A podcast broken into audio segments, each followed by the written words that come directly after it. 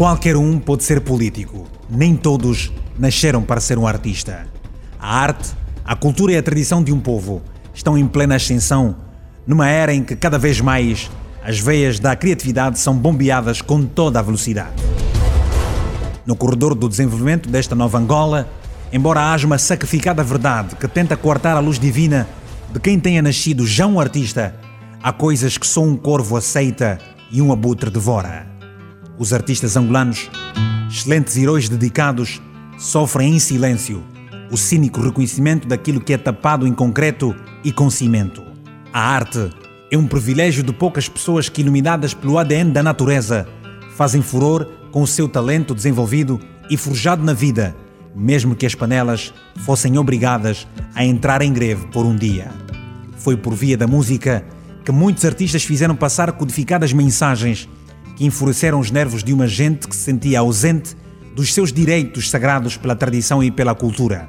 Colono coitado, Caputo Tundeno, os artistas visionários já sabiam o que estava a chegar. Na alma desta nação, a dor, o luto, o sangue derramado e as lágrimas que enchiam rios e rios de tristeza. Viva a nossa Dipanda! Na banda, por enquanto, só a arte nos encanta. Se não se respeitam os artistas do teatro, da pintura, da escultura, da dança e os artistas de verdade noutras dimensões, o país nunca vai recuperar a profundidade da sua matriz de unidade e fraternidade.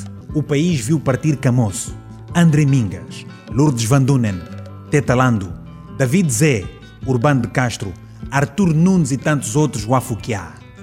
Poderosas figuras criativas de canções com teor político-patriótico a arte sempre fez o trabalho da política, que hoje se envaidece e teme em não acordar do sonho que reconhece a tamanha proeza.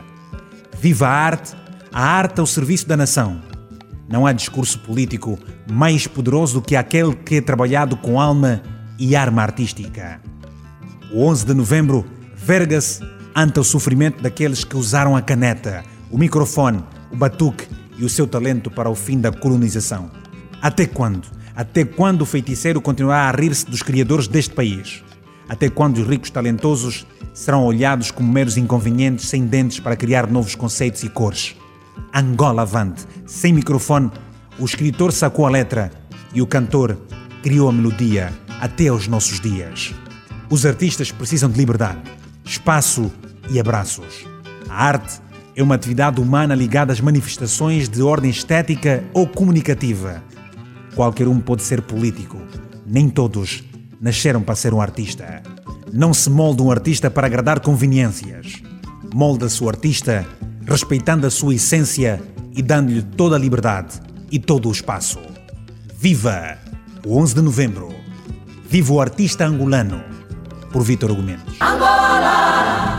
A independência está chegando e a terra já vai resplandecer.